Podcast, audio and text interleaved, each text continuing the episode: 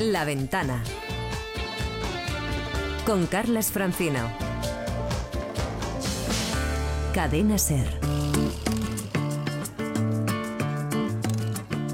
Relatos en cadena.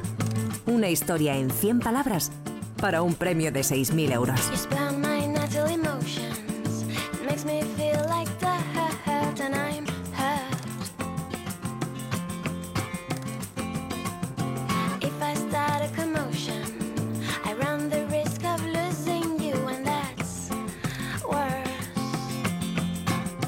Faltan 16 minutos para que sean las 6 de la tarde, las 5 en Canarias. Saludamos ya al director de la Escuela de Escritores, Javier Sagarna. Buenas tardes, amigo. Hola, buenas tardes.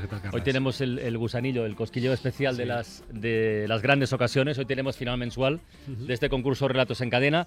Tenemos dos finalistas que están ya en duchos eh, en estas lides y tenemos a un debutante muy joven además, que es la primera vez que llega a una final mensual de nuestro, de nuestro certamen. Así que les vamos a saludar. Luego presentamos también a nuestro jurado especial y vamos a ver quién pasa a la siguiente ronda. Está en esta final mensual Xavier Blanco, que tiene 48 años, que es de Barcelona, trabaja como técnico de recursos humanos. Él es la tercera vez que llega a la final mensual y la sexta como finalista semanal. Nos acordamos, acordamos siempre mucho de él por esa colección de, radios antiguas, más de 100, ciento y pico, 150 que tiene, que tiene en su casa. Xavier, buenas tardes, buena tarde, hola. Hola, buenas tardes. ¿Qué tal, Xavi? ¿Cómo, va eso? Ya, hemos agotado los refranes, ¿eh? De a la mm. tercera va la vencida, a la cuarta, con otros, con otros participantes ya, lo, hemos agotado. ¿eh? O sea que estás... Bueno, a mí todavía me queda la tercera va la vencida de las mensuales. Es verdad, mira, es verdad, es, verdad. Clásico. Pues venga, a ver si hay suerte. Saludamos también a Ernesto, Ernesto Ortega, que tiene 43 años, que es de Calahorra, aunque vive en Madrid desde hace, desde hace 15 años ya. Trabaja como redactor publicitario. Es la cuarta vez que ha quedado finalista mensual y la sexta, que ha quedado finalista. O sea, que más veterano sí, todavía. Sí, más veterano Este ya no le vale la tercera bala vencida. Ernesto, buenas tardes. Hola, buenas tardes. ¿Qué tal? ¿Cómo estás? Oye, un eslogan, un eslogan que te venga a la cabeza para resumir el debate del Estado de la Nación de estos días. A ver. Uf, qué complicado con los nervios de ahora. no sabría decirte. Más que ayer, más que ayer, pero menos que mañana. ¿Alguna cosa así ya conocida, sobada, sabida? Entre pillos anda el juego o algo así. Entre pillos anda el juego no está mal, no está mal. El resto, que tengas mucha suerte. ¿eh? Muchas gracias. Y el debutante en esto de las finales es eh, Francisco Victoria, que tiene 28 años, que es de Murcia, que trabaja como diseñador gráfico y que nunca ha estado en una final mensual. Hoy se estrena. Francisco, buenas tardes. Hola, buenas tardes. ¿Qué tal? ¿Nervios, ilusión, esas cosas que se preguntan siempre? Sí, nervios e ilusión, las dos cosas. ¿Qué has hecho en las horas previas? ¿Tocar la flauta, pintar, de todo lo que haces en tu tiempo libre? ¿Qué has hecho para relajarte? No, pues esta tarde trabajando un poquillo. ¿Ah, Toca trabajar un poquillo, sí. Muy bien. Oye, Francisco, que tengas mucha suerte. ¿eh? Muchas gracias. Venga, y nuestro jurado especial para esta final mensual es José Luis Amores. José Luis es editor de la editorial Pálido Fuego en Málaga. José Luis, buenas tardes. Hola, buenas tardes. Te preguntamos de dónde viene el nombre, bueno, ya, ya lo sabrán muchos oyentes, ¿no? Es el título de una novela de, Nabokov. Sí, y a su vez Nabokov la, la robó de un verso de, de una comedia de Shakespeare, de, de una tragedia de Shakespeare, Timón de Atenas. ¿Recuerda de qué va la novela? ¿Recuérdaselo a los oyentes, José Luis? Pues es una novela, tiene, tiene dos tramas. Una es eh, eh, una, una, crítica eh, sobre la sobre la crítica literaria, es una, una, parodia de la crítica literaria porque hay un señor que acecha, crítico literario que acecha a un, a un poeta recluido que está escribiendo su obra magna y él no para de, de atosigarlo. Y básicamente es una novela sobre el, la apropiación de, de los productos de otro eh, en, el, eh, la, tragedia esta de Shakespeare, eh, exactamente el, el, verso donde aparece la expresión es eh, la luna es una ladrona errante, roba del sol su pálido fuego.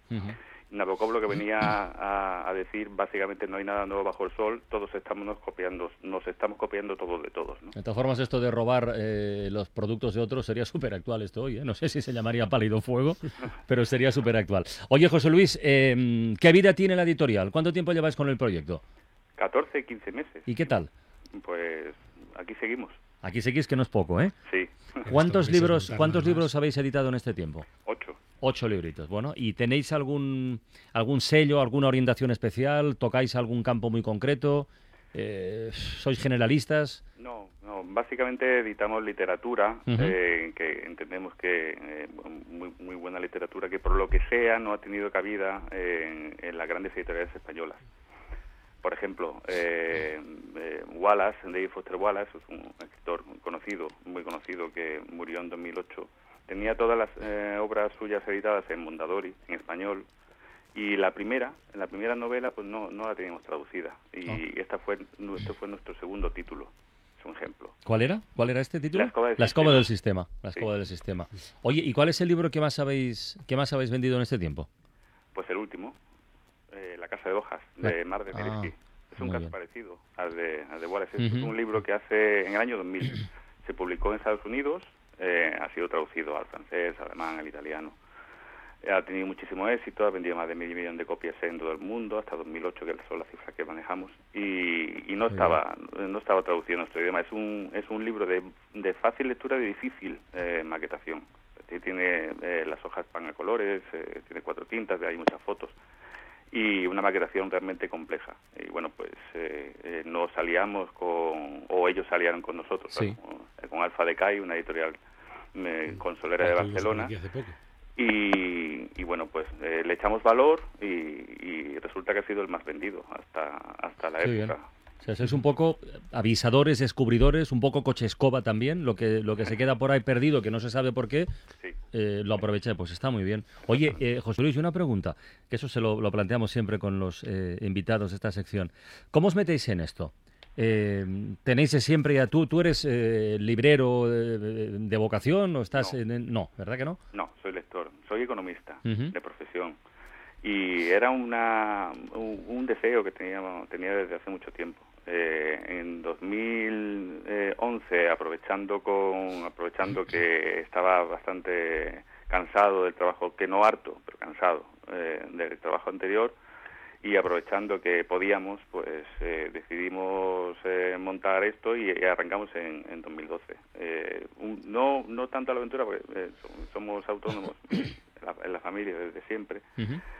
Pero eh, sabiendo sabiendo que podíamos, eh, que la cosa podía salir mal, pero con una cierta... eh, eh, sa- sabíamos que lo que íbamos a publicar estaba bien, eh, iba a tener buena acogida, como al final ha sido. Hombre, tenéis, lleváis ya 14 meses de vida y esto para un proyecto nuevo y en los tiempos que corren es una, es una magnífica noticia. ¿Eres lector habitual de, de cuento breve de, de mi correlato, José Luis?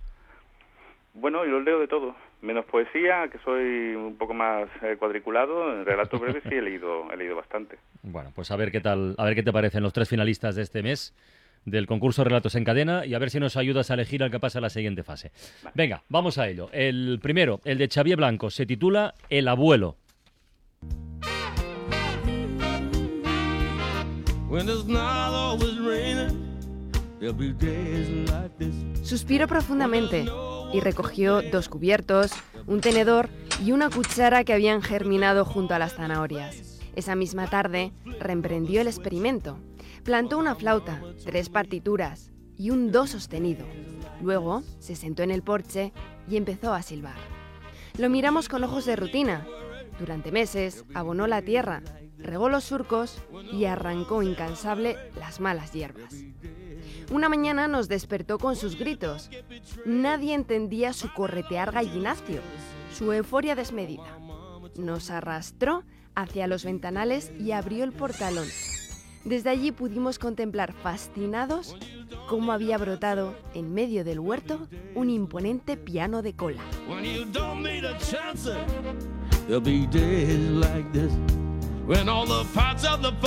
Este nos gustó tanto en su día, ¿te acuerdas, Javier? Este nos gustó muchísimo porque además, pues eso, partía de una cosa aparentemente muy normal, ¿no? Suspiró profundamente, recogió dos cubiertos, ¿no? Y a partir de ahí, eh, Xavier Blanco tu- tuvo la osadía de llevárselo directamente a una propuesta surrealista, ¿no? Y decir que acababan de germinar y a partir de ahí trabajar y mantenerlo dentro de lo que es el registro, el registro del surrealismo, ¿no? Y ser capaz de cerrarlo además al mismo tiempo allí. Mm, Bueno, si teníamos dos cubiertos al principio, pues a lo grande, ¿no? Y no solo mantenerlo, pirano de cola. no solo mantenerlo, porque como son relatos en cadena, en realidad lo que hizo fue como inaugurar Sí, un género sí, a partir sí. de ese momento. Exacto, no, obligó a Ahí todos, está. a que lo- ahora lo, lo- lo veremos seguramente con el siguiente concursante, eh, obligó a todos los demás participantes a al menos una semana trabajar en el surrealismo. ¿no? Bueno, vamos con el segundo, el de, el de Ernesto Ortega, que arrancaba precisamente con la frase que dejaba el ganador anterior. El de Ernesto Ortega se titula sucesos más o menos extraños.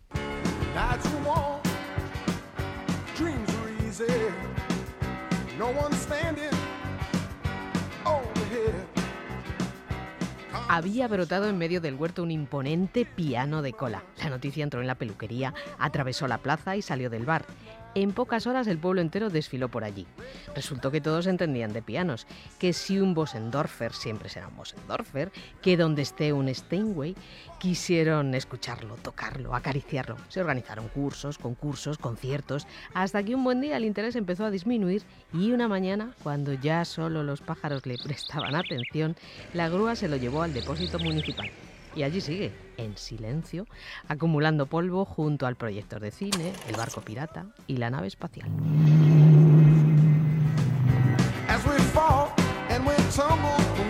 Este es competencia directa en cuanto a género, Sí, ¿verdad? sí, exacto, se mantiene, mantiene sí, la propuesta ya surrealista que le acababan de hacer, pero además que yo creo que hace un retrato magnífico de estos tiempos tan rápidos, no tan veloces en los que en los que las cosas entran, pasan, parece que es fascinante y dentro de nada ya nos hemos olvidado y estamos a otra, ¿no?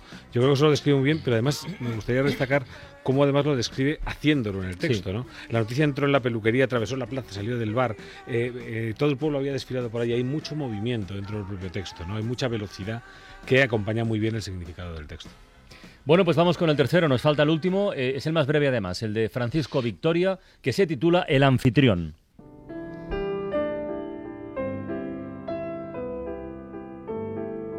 Y allí sigue, en silencio, acumulando polvo, junto al proyector de cine, el barco pirata y la nave espacial.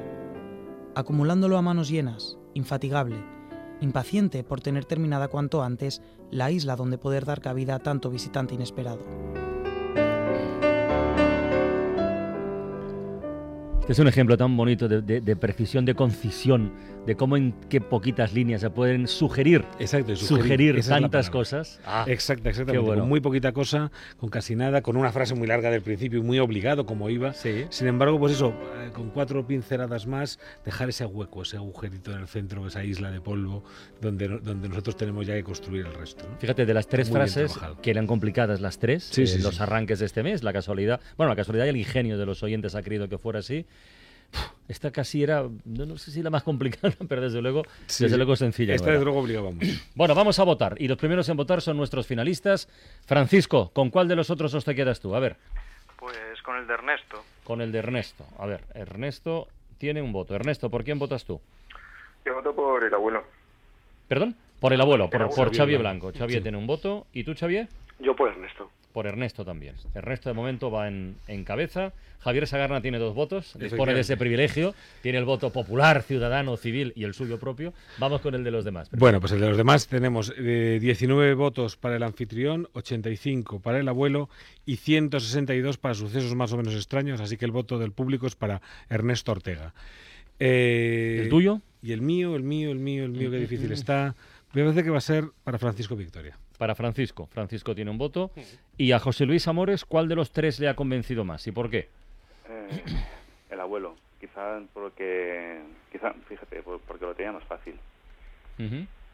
Pero de, de todas formas yo creo que es el, eh, es el mejor. Es- y, y lo que habéis dicho es difícil, ¿eh? Los tres, los tres me gustan mucho. Son dignos de antología. Sí, sí, sí, sí. Eh, Así pasa lo que está pasando, que eh, muchos, bastantes, eh, participantes en este concurso de relatos en cadena o han publicado libros por su cuenta o están en antologías y están contribuyendo y estamos contribuyendo a esta resurrección y a este rebrote del, del cuento breve y del relato breve, que es un placer. Bueno, eh, Ernesto Ortega, que enhorabuena. Vale, estaba echando cuenta. Sí, yo también. Yo, yo- yo haciendo cuenta A la con los quinta- votos a y, con, y con el refrán. a la quinta y tenía con, que ser. y con el refranero. Oye, enhorabuena. Nos vemos ya en la final definitiva, ya por el mes de junio, julio o cuando, o cuando sea, en pleno mundial. Y que sepas y que sepas que por ser ganador mensual también tienes un curso intensivo en la Escuela de Escritores como todos los ganadores mensuales de- del concurso. Que lo Pues disfrutes, que lo disfrutes, Ernesto. Venga, y, y. Xavier Blanco y Francisco Victoria. Seguid enviando relatos que estaban muy bien, muy bien los finalistas, bien, de verdad. gracias. Venga, Gracias. un abrazo, guapos. A ver, Javier, eh, lo más urgente, deberes Sí. para la próxima semana. Sí, que habíamos dejado una frase cortita, Sí. una cosa así concisa, Vamos pero a que recordarla. nos venía. Tanto visitante inesperado. Tanto visitante inesperado. A partir de esta frase y en no más de 100 palabras tienen hasta el próximo sábado a las 6 de la tarde para enviarnos a través de la página web www.escueladeescritores.com. Vamos a hacer la prueba con nuestro invitado de esta tarde, con José Luis Amores, que siempre me dices que hay que descartar, hay que desechar la primera idea que viene a la cabeza. José Luis, si tuvieras que construir un relato breve con esta frase de tanto visitante inesperado, lo primero que te viene a la cabeza, ¿qué sería? Yo le dije el otro día a Sagarna, una historia de inmigrantes. ¿A ti qué se te ocurriría? ¿Qué te viene a la cabeza? Sí, a bote pronto. algo más, algo mucho más cotidiano. Eh, una, una señora en casa que no recibe nunca visitas y que de repente reaparece y no tiene comida para todos.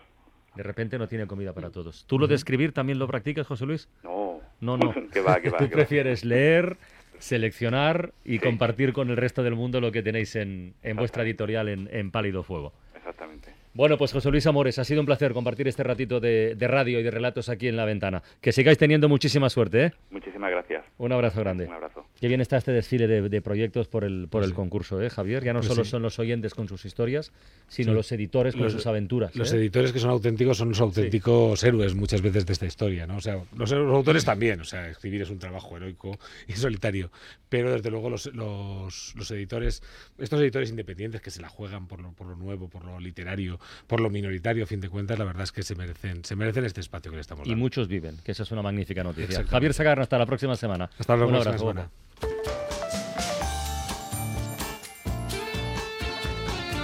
La Ventana con Carlas Francino.